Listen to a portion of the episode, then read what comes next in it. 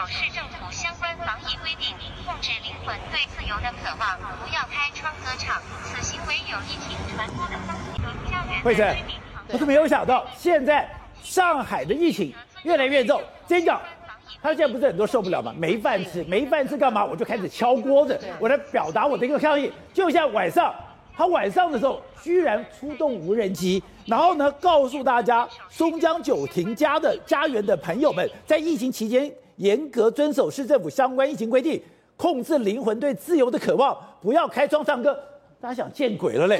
什么叫做开窗唱歌？什么叫做控制灵魂对自由的渴望？他说，大家是要物资，封了很久了，没物资，吃什么喝什么。所以简单讲，他们在哭饿啊，他们其实是在哀嚎啊，希望外界可以听到他们的一个声音哦，就是说赶快给我粮食，赶快给我物资，赶快给我补给。真的没有物资？完全没有物资。真的饿肚子吗？真的饿肚子，而且现在这个声音竟然被解读为是在对灵魂、对自由的渴望啊，真的是不可思议。但你知道现在整个呃上海的状况确实是。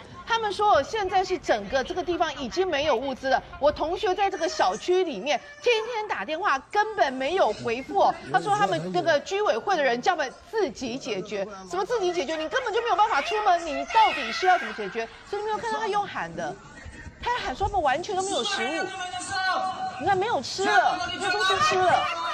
而且还有的人是怎么样呢？还有人就是气到把整个冰箱搬到他们的那个门口，然后这个窗户台告诉你说：“我的冰箱都是空的，我已经完全没有食物了。”然后这样的状况还不是只有刚刚提到的这松江九亭家园，事实上越来越多的小区都呈现出这样子的一个状况。对，慧珍，这就你刚才讲的，有人把冰箱推到了阳台，然后把冰箱的门全部打开，告诉这个说。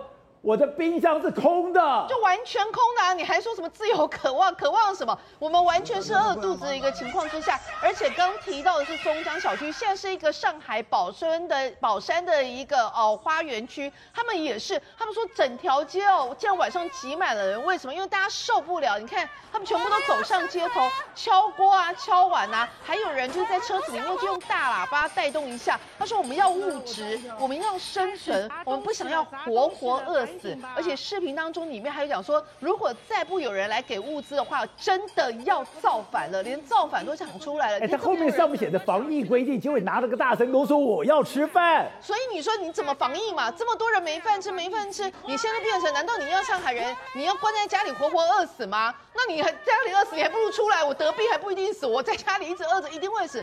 所以感觉上整个上海真的是啊、呃，防疫啊、呃、乱无章法，感觉上让上海人只能在饿死跟那个啊、呃、得病死里面做一个选择。看到这个窗我才走。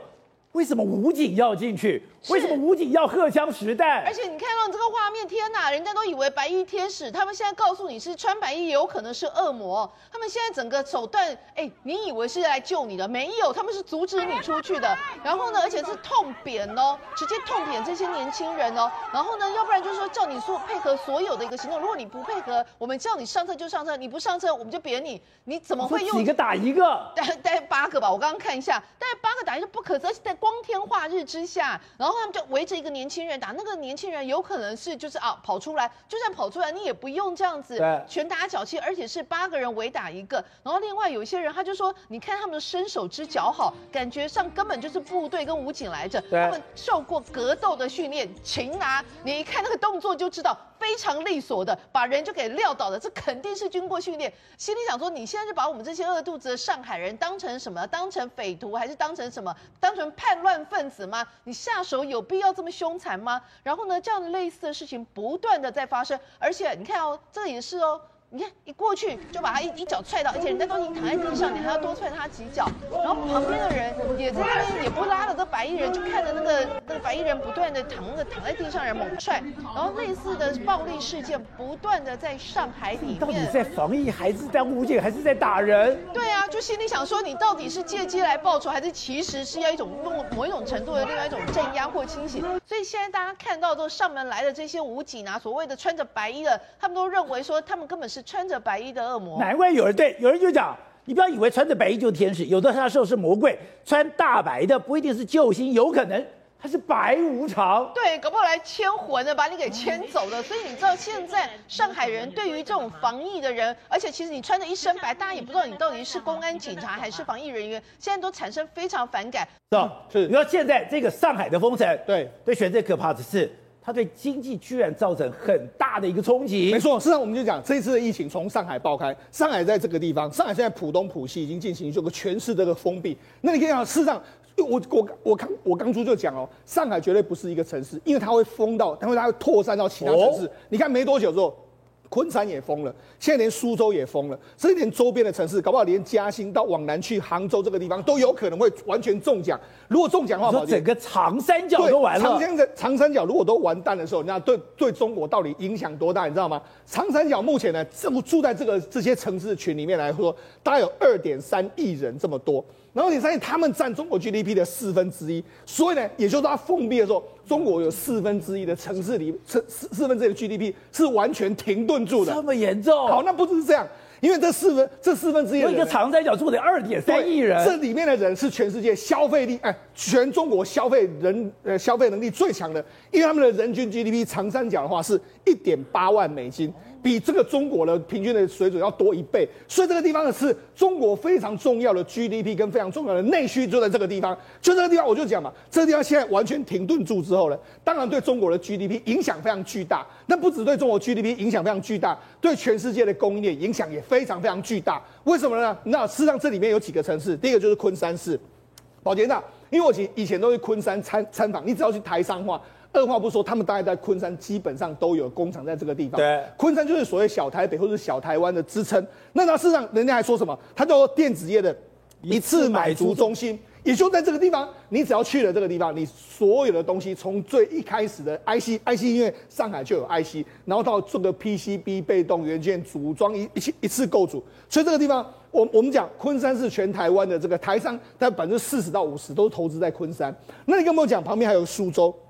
苏州也是很多台商都在这个地方，所以这几天呢，的话台湾台北股市不是也表现不好吗？对，为什么表现不好？那现在越来越多台商都开始公布啊，公布说的，哎、欸，我因为封城的影响，你看现在已经有大概八十家的台台商已经开始在这个地方已经停工了，非常这个密密麻麻，而且现在这个数字还在持续增加之中，所以你就讲嘛，这个对全球的供应链一定会产生非常大的这个冲击。你说台湾有八十间，对，而且刚才讲的，哎、欸。这个很多都非常有名的公司，我我我跟大家讲，现在是八十家，未来还有越来越多，因为它现在的扩散范围越来越大，越来越大之后，你看很多公司都完全会会中，会中了之后，你看像星星这几天股价就非就相对比较弱，你看巨大啦、南子电，你随便讲一讲，都是非常大的公司，都是台湾上市上上柜的公司，有非常非常多在这个地方，所以这对全世界，如果封的城，如果封的时间越久的话，对中国经济影响很大，对全球的电子业影响都会非常非常巨大，而且我们看。现在日经中网都提到，对，连三菱汽车他都说，哎，我的日本主力工厂我要停产五天，对，竟然也是受到了上海封城的影响。没错，那事实上为什么这样说？它的主力工厂是在冈崎县这个地方。这个爱爱知市爱知县的这个冈崎市这个地方，因为它为什么停产？因为很因为很简单一个理由，因为中国的这个工厂停工之后，它很多这个零组件出不来，出不来之后，你看你就知道说现在，你看它因为中国上海进行这个这个封控的管理，零部件的这个停供应停滞，所以因为这样子就导致他们没有办法生产，所以这个效应会持续扩大，因为不只是中不只是日本，全世界很多地方的这个零组件都是来自昆山、上海这一带。所以这个影响会相当相当的久。那除了这个之外，那现在连中国自己大陆本身的那这个工厂很多都可能要被迫停工，甚至被迫停产。像 Volkswagen 就说：“哎，我们现在可能要停产五天左右这个时间。”那包括说像特斯拉已经老早就停产了。但是如果能够停产，如果能够生产的方式来说，他们用一个叫做